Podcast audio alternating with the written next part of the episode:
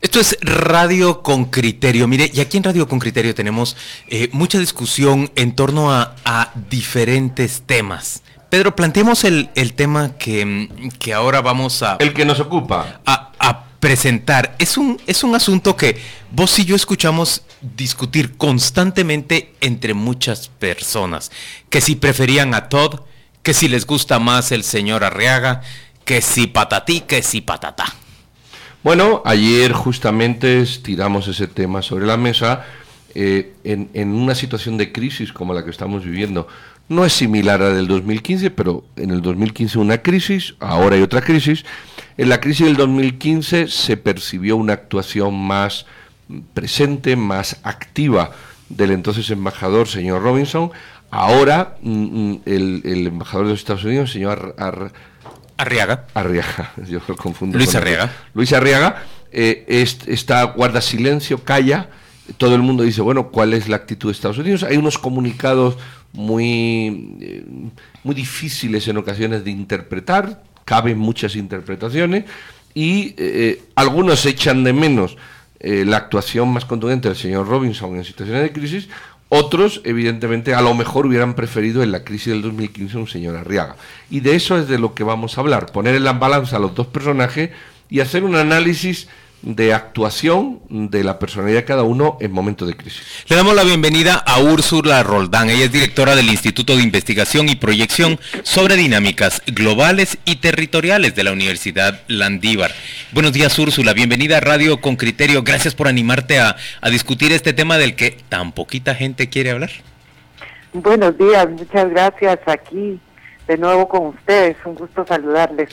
Úrsula, buenos días y feliz año. Hay una pregunta que se plantean tanto los oyentes con criterio, pero lo vemos a menudo repetido en las opiniones, en redes sociales, pero en conversaciones comunes. ¿Qué papel está jugando Estados Unidos sobre Guatemala? ¿Cuál ha sido la respuesta o cómo debemos evaluar las respuestas que dan en torno a la crisis que se ha desatado con ocasión de la CICIC? Bueno, yo creo que hay que evaluarla en en dos sentidos. Primero es que Estados Unidos está viviendo también una crisis importante a raíz precisamente de uno de los temas que nos vincula a Estados Unidos y es el tema de las migraciones. Así como nosotros estamos entrampados ahorita en este momento en una discusión jurídica, ellos están entrampados en una decisión presupuestaria en función de, eh, bueno, de apoyar la construcción del muro de continuar con una política de Estado que se venía desarrollando con el presidente Obama con respecto a la lucha anticorrupción e impunidad en los países de Centroamérica y que esa pues vemos que la está liderando y la mantiene liderando el Partido Demócrata. Entonces yo creo que nosotros estamos eh, eh, también dependiendo de que ese momento trascienda en Estados Unidos y que por lo tanto entonces su embajador en Guatemala tenga una, digamos, un techo de actuación mucho más amplio.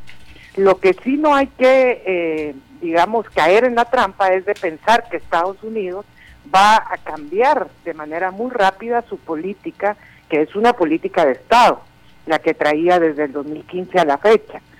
Eh, yo creo que es una política, todos sabemos pues que el, el Estado de Estados Unidos es, es mucho más permanente sus políticas, a veces hasta son 20, 30 años, y que esta política para Centroamérica varía de manera muy contundente.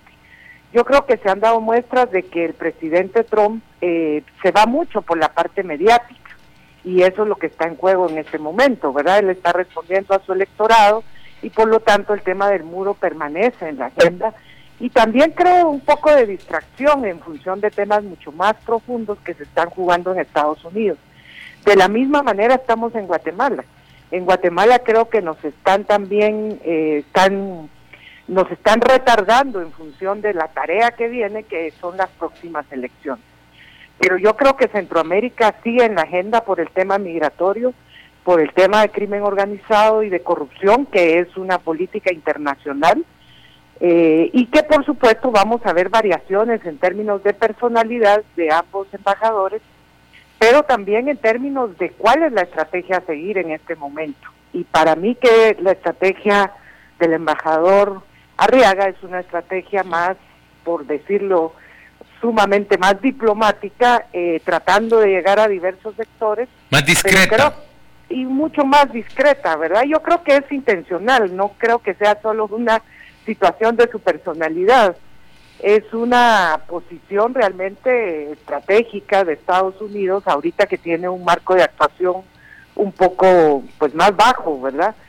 Eh, pero que no se ha terminado. Y eso es lo importante que los guatemaltecos tenemos que saber, ¿verdad? No, pues esa política se mantiene, creo que se va a mantener.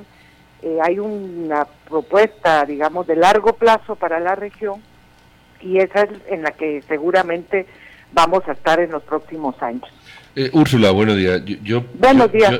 yo entiendo que la estrategia de largo plazo se mantiene porque evidentemente, bueno, así lo hacen los estados más o menos serios, hacer estrategia de largo plazo. Pero yo sí veo un cambio sustancial en la estrategia de corto plazo.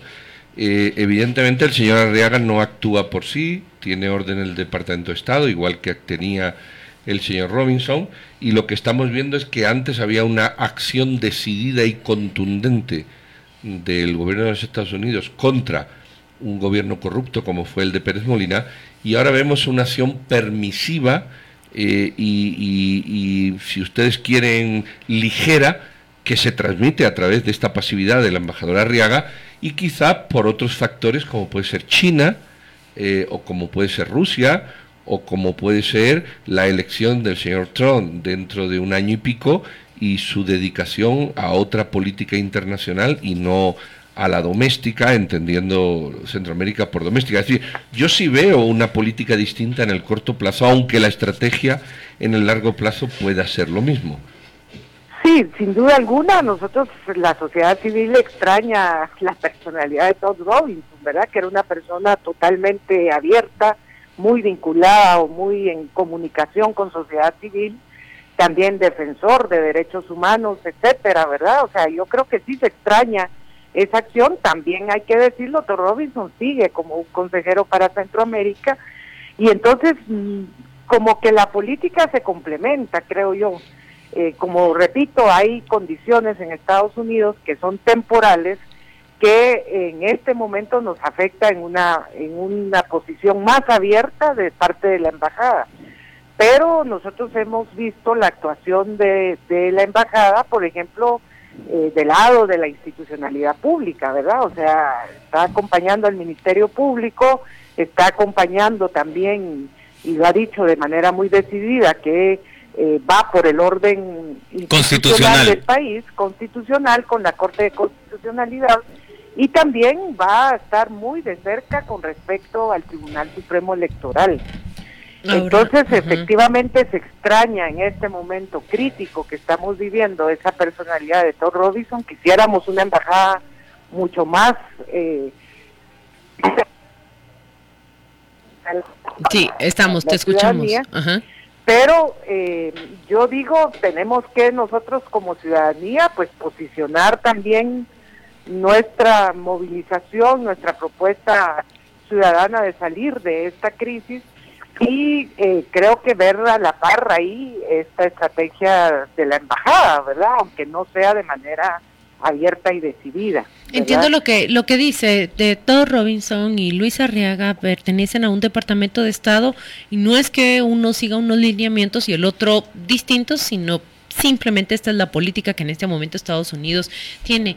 Explícale por favor a la audiencia y a los oyentes cómo se debe interpretar, cómo se deben leer esos numerosos mensajes a favor de la Comisión Internacional contra la Impunidad desde diferentes voces de congresistas y senadores de Estados Unidos, pero también voces que están apoyando y manifestando su rotundo eh, respaldo a la decisión de Jimmy Morales. Parece que perdimos la comunicación con, con Úrsula Roldán. Estamos tratando de, de, reanudarla y Claudia lo que está preguntando es cómo interpretar esas voces de apoyo y de rechazo a la acción que está tomando el presidente Jimmy Morales de suspender de forma abrupta el convenio con Naciones Unidas para que se mantenga la CICIG. Hay voces de, de respaldo sobre todo provenientes de, de senadores y de congresistas republicanos. Hay voces de rechazo, diría yo que, relativamente más las de rechazo, provenientes de, congresistas demócratas. Y eh, tenemos nuevamente a Úrsula en la línea y espero que hayas alcanzado a escuchar la pregunta. Muy poco, en breve, si me la puedes repetir. Ayuda a los oyentes, a la audiencia a interpretar y leer qué significan esos mensajes que se reciben tanto de congresistas como de senadores estadounidenses que algunos apoyan las decisiones de Jimmy Morales del gobierno y apelan por la soberanía, mientras otros apoyan a la Comisión Internacional contra la Impunidad, rechazan las acciones del presidente y manifiestan un rotundo respaldo a la lucha contra la corrupción en Guatemala. Bueno, nosotros lo debemos de leer como que Estados Unidos siempre ha tenido intereses particulares que a veces son en representación de, algunos de sus diplomáticos y también congresistas que apoyan cierta línea de inversión, de negocios, tanto en Estados Unidos como, como en el mundo. Y yo creo que a eso responden algunos de los congresistas eh, que están apoyando al presidente Jimmy Morales. También recordémonos la influencia de las iglesias pentecostales en Estados Unidos y en Guatemala, como la misma, todo el proceso israelita, ¿verdad?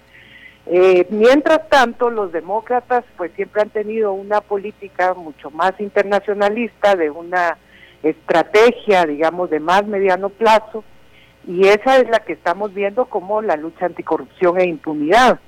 Yo creo que los apoyos que recibe el presidente Morales son puntuales de congresistas de no mucho peso, mientras que los que está recibiendo la lucha anticorrupción en apoyo a la CICIG, en apoyo a la ciudadanía, es una estrategia, eh, digo, es de, congresistas que tienen que ver con decisiones hemisféricas y que tienen que ver con decisiones para Centroamérica.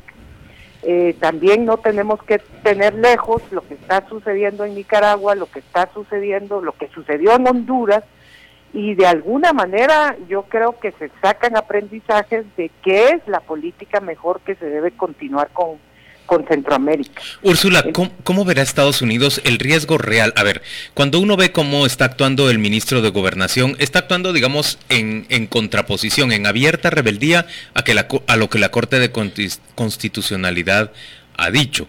A la Corte de Constitucionalidad llegará el momento en que no le quedará más que ordenar la destitución de ese o de otros o de otros ministros y si el gobierno se, coloca en rebeldía, pues no le quedará más que declarar ilegal el manejo de fondos públicos desde determinadas instituciones, las que entren en, desacato y constitutivo de delito el uso de dinero de la nación.